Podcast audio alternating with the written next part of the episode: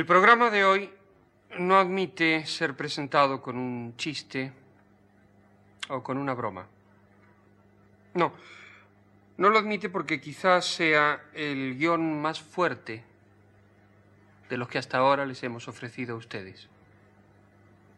Creo, creo que lo que en él sucede llegará a impresionarles. ¡Oh cielos, qué horror! Muchas gracias a Chicho Ibáñez Serrador por introducir este podcast. Hoy toca contar historias para no dormir. Empezamos.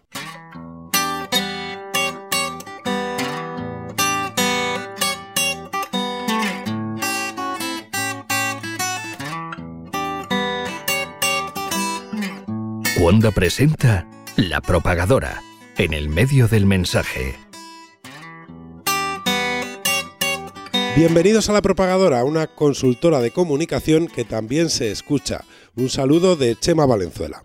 Miedo a no superar otra crisis económica, miedo a no estar a la altura de los cambios tecnológicos, miedo a perder lo poco que tienes, miedo a parecer más tonto que los demás, miedo a no entender una jerga extraña, miedo a perder el poder, miedo a no parecer feliz en Instagram, miedo a la incertidumbre, miedo a ser excluido o miedo a los demás. En su momento ya hablamos de las emociones en plural. En esta ocasión nos vamos a centrar en una, el miedo. Es la que marca tendencia, la que nos moviliza, ya sea para ponernos a la defensiva o para entrar al ataque. Influye en los procesos electorales, en los procesos de transformación digital, en la formación y en el consumo. Decía Yoda que el miedo es el camino hacia el lado oscuro. El miedo lleva a la ira, la ira lleva al odio y el odio lleva al sufrimiento. Sabemos la lección, sabemos que influyen en nosotros a través de nuestros temores, pero seguimos cayendo en ellos. Hoy cambiamos de formato y pasamos a ser a ratos actores. Hoy contamos historias de miedo. Vemos cómo la comunicación nos puede llevar al lado oscuro.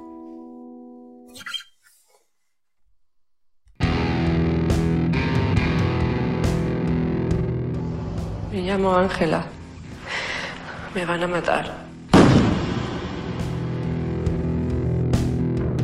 En tesis, Alejandro Amenábar reflexionaba sobre la atracción que nos da el morbo. Cuando se produce una situación terrorífica no desviamos la mirada, focalizamos nuestra atención. Esa atención es negocio y no solo para los medios de comunicación. En 2014, más de 200 niñas comenzaron a desmayarse en un colegio del Carmen de Bolívar, en Colombia. Rápidamente, varios grupos religiosos centraron sus críticas en la vacuna contra el papiloma humano ya que ésta debe utilizarse antes de las primeras relaciones sexuales. Los medios amplificaron la teoría y los abogados salieron de todas partes solicitando indemnizaciones, haciendo negocio del miedo. El tema, que para los conspiracionistas siempre seguirá abierto, como un negocio más, se cerró al quedar demostrado empíricamente que tan solo se trataba de un caso de histeria colectiva. Miedo, morbo y beneficio van unidos en una historia en la que la comunicación fue clave y de la que nuestro compañero David Ortiz ha podido hablar con uno de sus protagonistas, el que fuera entonces ministro de Sanidad de Colombia, Alejandro Gaviria. Este caso es una prueba clara de cómo un hecho con causas que se pueden explicar desde un punto de vista científico y que tiene un origen identificado, se sale de control por el mal manejo de los mensajes, por la forma como se construye el discurso para las partes en un primer momento y por cómo intervienen intereses económicos y hasta religiosos. Para entender mejor el tema, hablamos con Alejandro Gaviria, exministro de Salud del Gobierno de Colombia entre 2012 y 2017, etapa en la que se desarrolló este caótico episodio. Gaviria explica qué factores se dieron cita para empezar a crear este escenario. Un primer punto que habría que decir es que la sugestión colectiva, estos fenómenos psicogénicos colectivos, estos psicosomáticos contagiosos, han sido descritos en la literatura médica y han sido descritos en este contexto, cuando hay eh, vacunaciones de adolescentes en ámbitos escolares. Eh, pasó en Colombia y la verdad sea dicha, como autocrítica podemos decir no estábamos plenamente preparados. Hay otras circunstancias locales particulares del ámbito colombiano y es un poco las, las circunstancias del Carmen de Bolívar, una historia muy compleja de conflicto. En ese colegio en particular había un ambiente bastante deteriorado.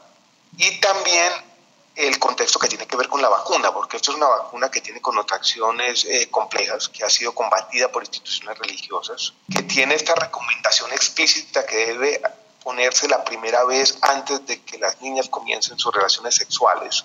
Entonces, ha sido interpretada, sobre todo en ambientes religiosos dogmáticos, como una especie entonces de eh, invitación a empezar la vida sexual y un poco una historia local de conflicto y un colegio con unas relaciones bastante complicadas entre estudiantes y profesores, yo creo que lo que detonaron inicialmente. Después pasaron otras cosas, pero ese fue el detonante inicial.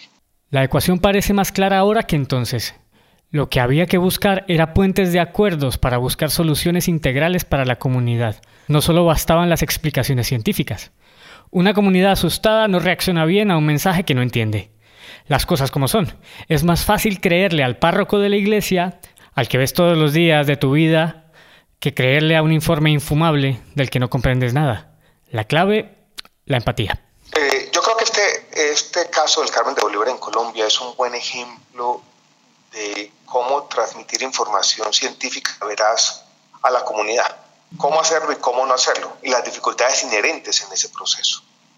Yo puedo decir también en retrospectiva que nosotros cometimos errores. Cuando esto comienza a ocurrir, la reacción que tuvimos desde el Ministerio de Salud en Colombia fue una reacción bastante defensiva y una defensa de la información científica sobre la seguridad de la vacuna que repetíamos una y otra vez insistentemente.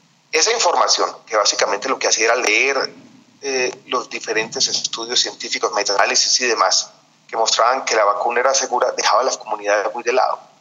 Eh, aquí había una comunidad que estaba sufriendo y había una comunidad que estaba asustada. Y había un fenómeno que no tenía un origen directo en la vacuna, pero que era un fenómeno real que nosotros no podíamos simplemente hacer a un lado. Y por eso yo casi que eh, como una autocrítica, meses después de los primeros incidentes, conversando con la comunidad, menciono, menciono la empatía y menciono la necesidad de entender las dificultades y los miedos de la comunidad y al mismo tiempo mostrar lo que dice la evidencia científica. Había que hacer las dos cosas, había que mostrarse empático, había que escuchar la comunidad, había que responder a sus necesidades y demandas, sin dejar de lado la defensa científica de la vacuna, porque muchas veces en ese diálogo empático con la comunidad, la comunidad lo que quería que yo dijera es que la vacuna no era segura y que la vacuna era la causa original de todo lo que estaba ocurriendo. Nunca fue fácil combinar las dos cosas, ser empático y defender la evidencia científica, pero ahí estaba la clave. Durante el proceso, el miedo se convirtió en pánico y se expandió, generando hostilidad en la población, lo que desembocó en disturbios y desesperación.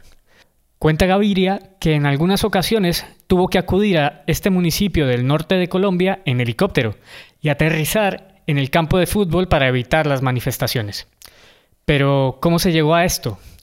La respuesta está en los medios de comunicación, que encontraron una historia que a todas luces era macondiana. Yo creo que los medios no jugaron un buen papel. Eh, yo me acuerdo una frase de un periodista colombiano que dijo en algún momento, pase lo que pase, el gobierno manejó mal las cosas. Yo le dije, está bien, acepto mis problemas de comunicación, pero yo diría también lo mismo, pase lo que pase, los medios también manejaron mal las cosas. Muy centrados en el escándalo, sin un contexto adecuado, sin análisis de la situación eh, convirtiendo esto básicamente en un circo, ¿no? Yo recuerdo en algún momento, yo tratando de hablar con la comunidad en las gradas del estadio ahí de fútbol Carmen de Bolívar, yo estaba reunido con 10, 12 madres de familia, y un periodista comenzó a imprecarme a mí, a gritarme, venga, que nos tiene que atender porque necesitamos salir al noticiero del mediodía. Yo le tuve que decir, mi responsabilidad primaria es con la comunidad, no con el circo que ustedes están montando aquí. Eh, no fue fácil la forma como los medios presentaron esto. Y lo peor de todo ya un poco más tranquilos todos, es que esto tuvo consecuencias adversas sobre la salud pública en Colombia. Las coberturas de vacunación de Colombia de segunda dosis de la vacuna contra el virus del papiloma humano eran las más altas del mundo, superiores a las de Suiza y Canadá. Yo presentaba esto en todos los escenarios de salud pública global como un éxito de nuestro país. Colombia había sido el primer país de América Latina en generalizar la vacuna. Avanzó muy rápidamente en las coberturas. La primera dosis siempre es fácil, la segunda es más difícil y teníamos coberturas de segunda dosis superiores al 70%. Esas coberturas en algunas regiones de nuestro país se bajaron hasta el 15%. Y eso va a implicar 10 o 15 años adelante que la prevalencia del cáncer de cuello uterino, que es una enfermedad terrible, va a seguir siendo muy alta y que es una enfermedad de la falta de desarrollo que es una enfermedad que aqueja sobre todo los países de desarrollo medio como el nuestro. Es difícil con la premura que tienen los medios de comunicación, con lo que alguien ha llamado la dictadura del clic, con lo que yo he criticado en muchas instancias como la sociedad del espectáculo, que estos casos se analicen bien. Y este era un caso eh, interesante para los medios, ¿no? porque tenía como esas connotaciones casi macondianas, ¿no? unos desmayos, una, una historia científica, una comunidad enardecida, eh, las autoridades de de salud, pública un poco eh, secuestradas por la situación. Entonces era una historia interesante, pero eh, con muy contadas excepciones. Yo no vi un esfuerzo en los medios de comunicación por decir, mire, esta es una historia compleja, interesante, pero compleja, vamos a presentarla en toda su complejidad. Cuando todos estos factores se mezclan, los resultados a corto plazo suelen ser los mismos. Un llamado a los oportunistas y al uso del miedo como forma de hacer dinero. Todo este caos, usted lo llama bien como caos, dio origen a comportamientos oportunistas de mucha gente. Llegaron una serie de abogados a el Carmen de Bolívar, prometiéndoles a las familias unas demandas muy grandes al Estado colombiano y a la compañía farmacéutica que había producido la vacuna o que produce la vacuna, que es la compañía Merck. Yo supe de primera mano que les decían a las familias, miren, vamos a poner la demanda y va a haber 50, 100 millones de pesos para cada familia. Esa promesa, que era una promesa vana completamente, era una mentira, eh, fue propagada por los, todo lo que ocurrió con los medios de comunicación ayudó a seguir propagando este problema. Porque incluso les dijeron los abogados a las familias que tenían que seguir yendo a los hospitales porque mientras más entradas de urgencias tenían y más, documentada, eh, más documentado estaba lo que pasó, más probabilidad tenían de ganar la demanda. Y encontramos como lo siguiente, cada que llegaban los medios veían oportunidad para hacer esto y los medios básicamente disparaban o desencadenaban el fenómeno. Entonces, este que empezó siendo un fenómeno real, se convirtió en un fenómeno mediático, donde básicamente se estaba dando una representación con manifestaciones casi histrónicas ante los medios de comunicación buscando un interés económico. Una cosa muy extraña, ¿no? Tiempo después de que se desatara la polémica, el Instituto Nacional de Salud de Colombia encontró una forma de explicar a la opinión pública lo que había pasado. Pero la crisis ya había afectado más de la cuenta. Incluso, y como lo cuenta Gaviria, con efectos muy dañinos para la juventud colombiana. Después de su paso por el gobierno y viendo en retrospectiva cómo se configuró la transición de un mensaje que pasó del miedo al caos, cree que lo único que nos queda es mantener la convicción sobre la verdad, porque la mentira ya es bien fácil de usar. Eh, ahora es fácil ser pesimista, eh, es difícil ser optimista con estos temas, ¿no? Porque hay una simetría fundamental, yo creo y es que las noticias falsas son mucho más fáciles de difundir que las verdades, en este caso las verdades científicas. ¿no? Y uno podría decir, no hay nada que hacer.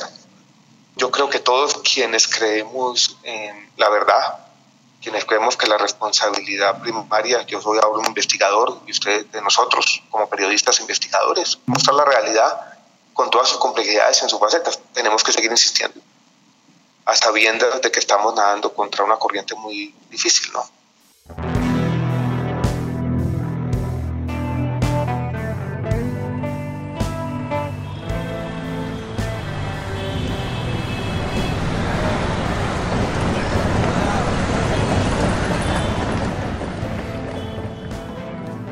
Joder, siempre me pasa lo mismo. Salgo con el tiempo justo y encima cojo el bus, con la de tráfico que hay. Mejor aviso de que llego tarde. Voy por Gran Vía. Llego, pelín, tarde. Levanto la vista y veo una enorme fila al otro lado de la calle. ¿Regalarán algo? Mejor me acerco a ver. Hay todo tipo de gente. Hombres, mujeres, teenagers, jubilados, familias con carritos de bebé, guiris. Debe ser algo gordo y me lo estoy perdiendo. No puede ser. Doblo la esquina. La cola continúa y el grado de caos va en aumento. Dos azafatos trajeados hacen gestos con los brazos tratando de organizar la marabunta que se les echa encima. Me siento como Katniss Everdeen en la cosecha, cuando juntan a todos los niños para decidir quién morirá en los Juegos del Hambre. Un momento. Un grupo de chicas hace selfies con un chico disfrazado de Minion. ¡Es Kim Gutiérrez! ¿Qué cojones pasa aquí? Me pongo de puntillas para ver dónde termina la fila. A mi lado, una chica levanta su móvil para grabar el panorama. Lo está subiendo a Twitter. ¿Pero qué pasa? ¿Por qué tanto revuelo? Me empujan por detrás y casi me caigo. Al girarme tropiezo con un señor mayor con la boca entreabierta, la mirada perdida y los ojos inyectados en sangre. Me fijo en el resto de la peña. Mandíbulas desencajadas, manos en forma de garra para abrirse camino, gente sin un ojo, gritos de auxilio. ¡Por Dios! A una chica le han arrancado la mitad del pelo. tengo miedo, pero peor sería perderse esto que está pasando. Llego hasta la calle Desengaño y me pongo a salvo tras unas vallas azules que delimitan la cola. Ya está, ya estoy. Nadie puede impedirme ver este. entrar a esta. Lo que sea. Podré decir que he estado aquí cuando todo el mundo hable de esto.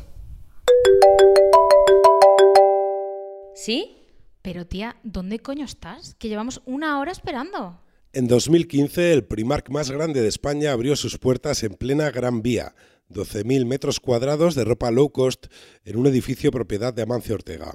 Las colas para entrar el día de su inauguración llegaron a durar tres horas y Primark Gran Vía fue trending topic con 16.500 menciones en Twitter. La locura volvió a repetirse tres años más tarde en Sevilla, donde ni el alcalde quiso perderse tan sobresaliente acontecimiento. Él también tenía miedo a quedarse fuera. El miedo a perderse algo es clave en casi todos los sectores, pero es especialmente relevante cuando afecta a quienes dirigen las empresas. En plena vorágine digital hay decisiones importantes que se toman por miedo de los directivos a parecer idiotas, al no entender el significado de una jerga que no para de cambiar. Bajo esas circunstancias nos encontramos con situaciones como esta, la que nos narra nuestra compañera Paz Palacios. Bienvenidos a Hightech.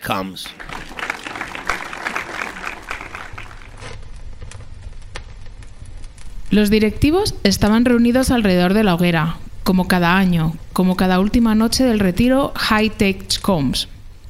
El campamento era el más reputado del país, por lo que nadie se atrevía a perdérselo. Era el turno de las historias de terror, historias de fracaso, historias de obsolescencia, porque de nada se aprende más que del error.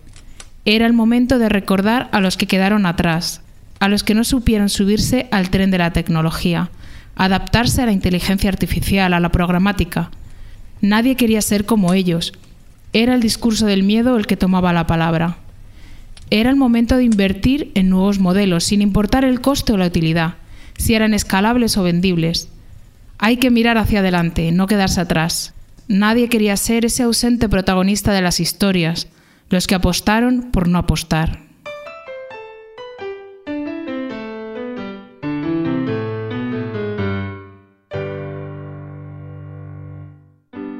Sabemos que la captación de leads se ve constantemente amenazada por el BAS, que la competencia sabe dónde encontrar el data con más value. Sabemos que después de una campaña fallida la mayor parte de los stakeholders no vuelve a confiar en tu mensaje.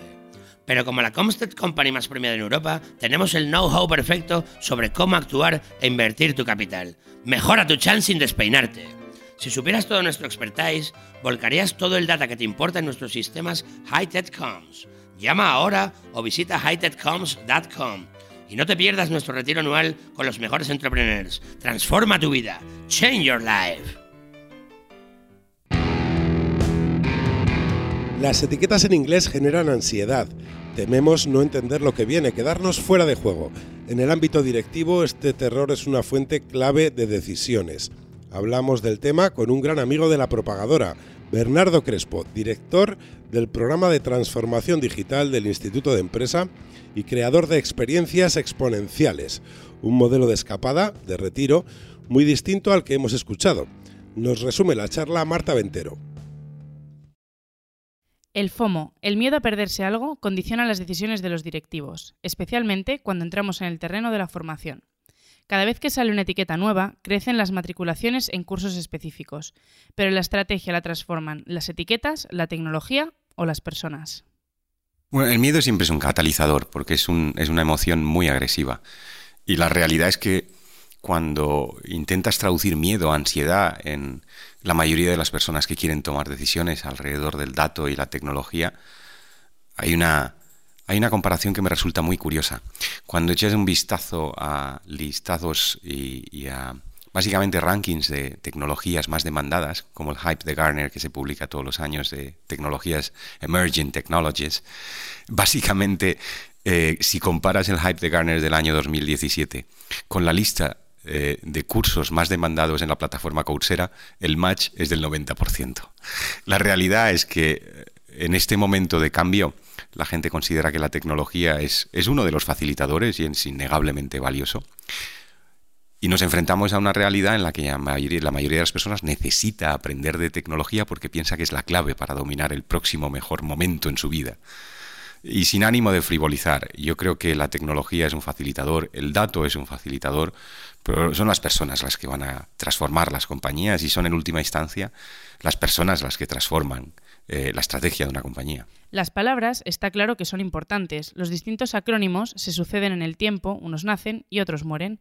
Todos llaman la atención, generan inquietud y atraen a quienes no quieren perderse nada. Yo creo que el miedo es algo con natural a la naturaleza humana. Es decir, estoy convencido eh, de que es un argumento tremendamente valioso para aquellos que, están manejando y ven claramente el miedo en el de enfrente para trasladarle te estás quedando fuera.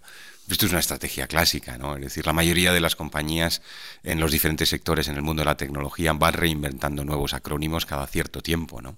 Dentro del mundo del dato había, había acrónimos relativos a Data Management Platform, el siguiente hype es Customer eh, Data Platform y mañana saldrá otro.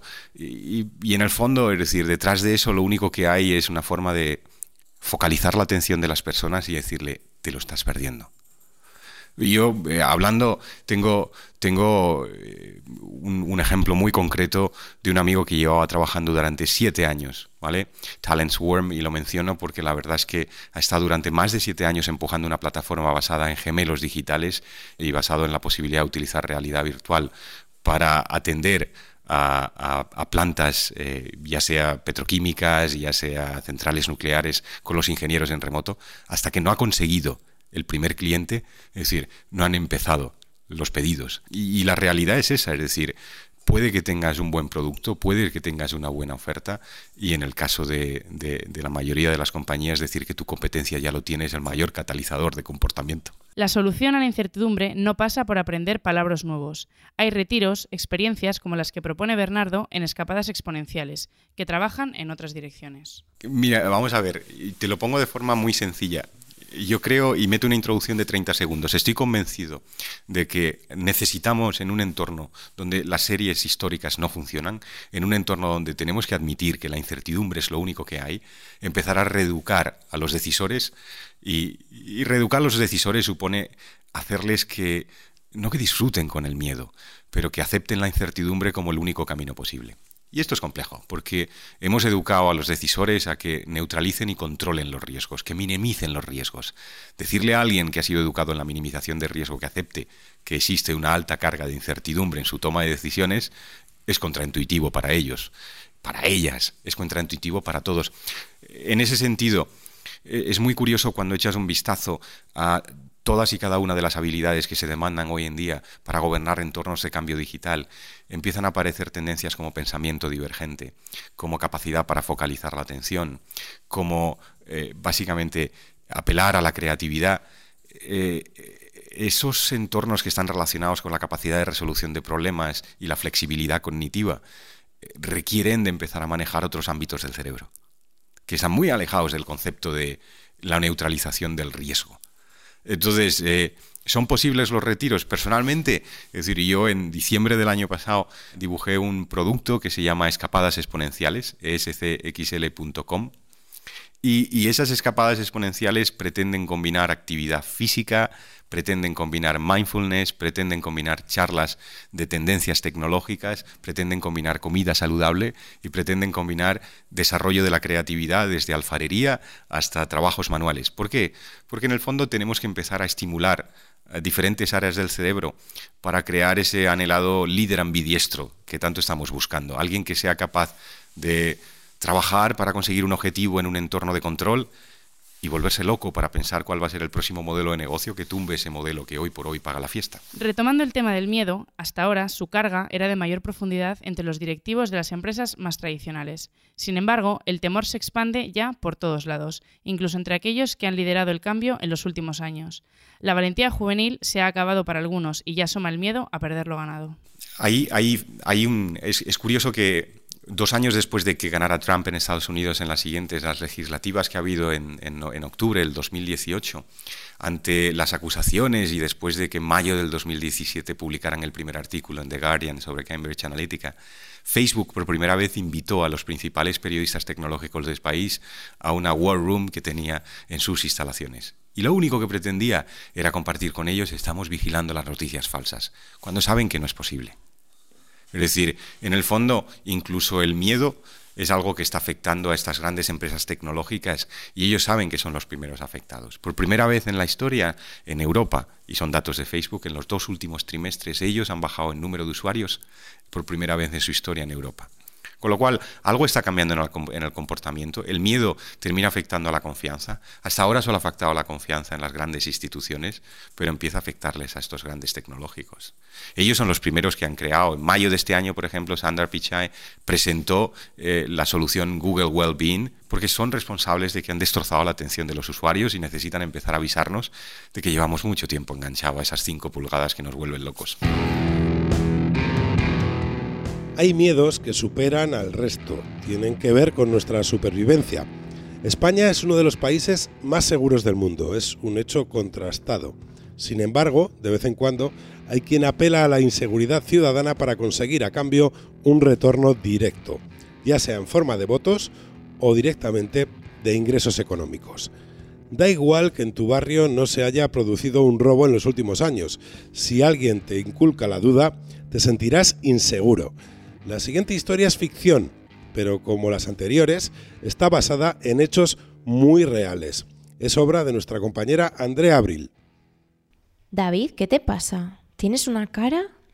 Nada, María, nada, que, me han llamado de la empresa de alarmas del vecino, que nos recomiendan contratar una alarma con ellos porque parece que hay una oleada de robos en el barrio. Me han dicho que piense en nuestra seguridad y en la, y en la, y en la de nuestros niños. Pero David, ¿qué niños? Pues no sé, María, pues, eh, pues, eh, pues nuestra seguridad entonces, y qué sé yo, los muebles. Eh, pues que, me han dejado pensando, y, y, si no estamos seguros en nuestra propia casa. Mira, tenemos una puerta blindada que es una maravilla. Unos vecinos que son unos cotillas y nos avisan de cualquier movimiento extraño que hay en el edificio. No sé, yo no veo dónde está el drama. Pues que sepas que a mí me han dejado preocupado. A lo largo de la semana, David recibió un par de llamadas más de la empresa de alarmas. Buenas tardes, ¿David Borrego? Eh, sí, eh, habla? Le llamamos de Alarmin. ¿Ha pensado usted en lo que hablamos? Eh, sí, sí, eh, la verdad no he dejado de darle vueltas en la cabeza. Es lógico. Lo normal es que piense usted en la seguridad de su casa y de las personas a las que quiere. Y tal y como está el mundo, toda protección es poca. No se puede imaginar usted cómo están las estadísticas de criminalidad. El mal se extiende por el mundo. Entonces, señor Borrego, si usted quiere, pues podemos contratar un sistema de alarma. Yo le aseguro que solo entonces podrá vivir tranquilo. Aquella noche...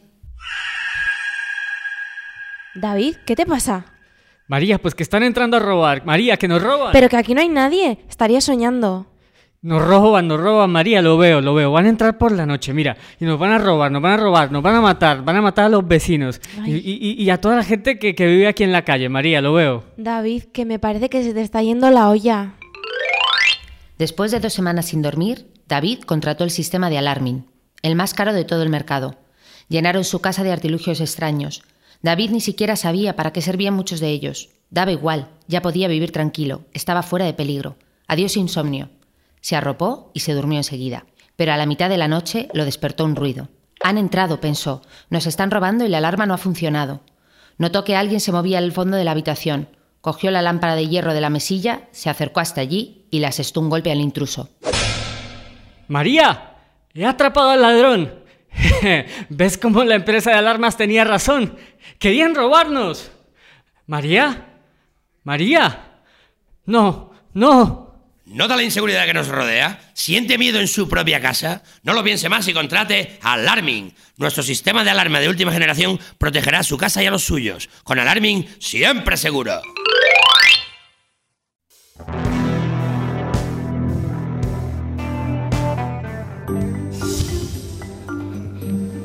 No me lo como.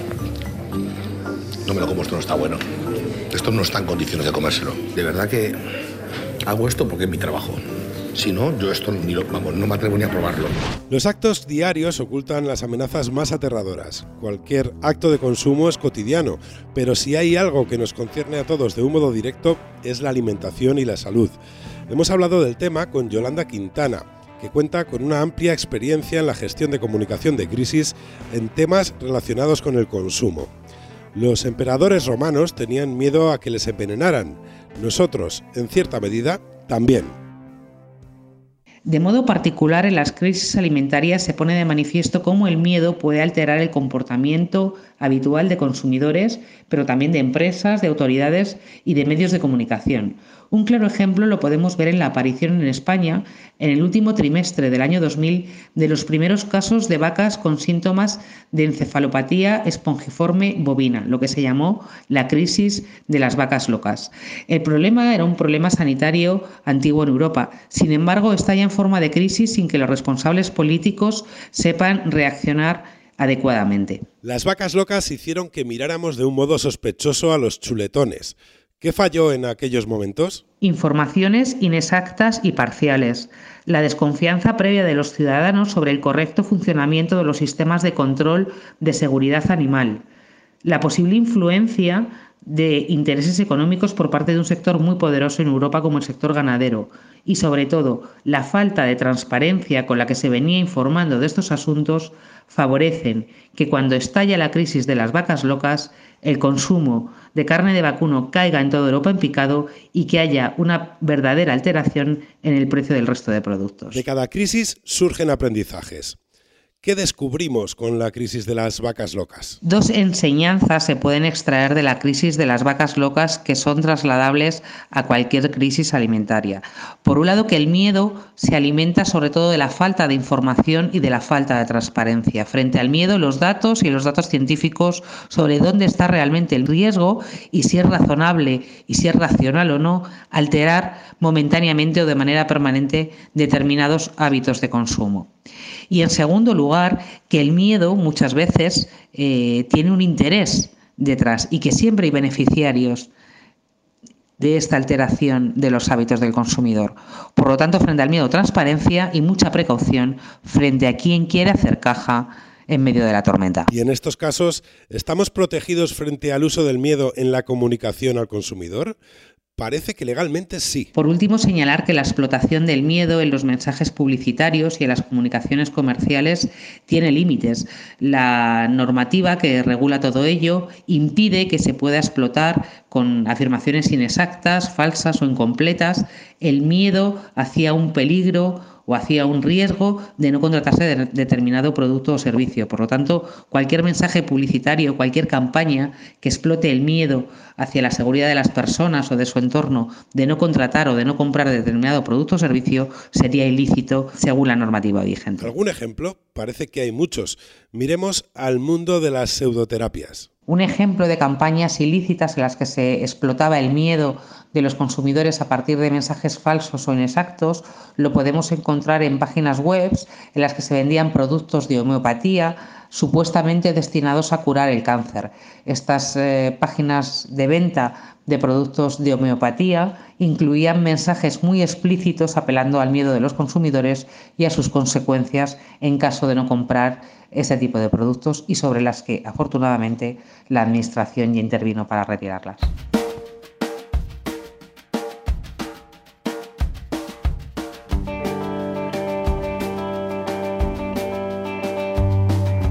Y hasta aquí este episodio dedicado a las historias de terror. Pensábamos que era mejor disfrutarlas y pasar un buen rato que sentirse dominado por ellas y tomar malas decisiones. No hemos tratado el tema de un modo directo, pero mucho cuidado con la comunicación política. Últimamente vive anclada en el miedo y este año hay muchas elecciones. Esperamos que al menos estos minutos hayan servido como siempre para la reflexión, para que seamos conscientes de qué hablamos cuando hablamos de comunicación. Muchas gracias por seguir con nosotros. Nos escuchamos próximamente en nuevas entregas de este podcast. Hasta entonces, recordad que el resto de los compañeros de Cuonda siguen publicando unos programas increíbles. Desde la propagadora, un saludo.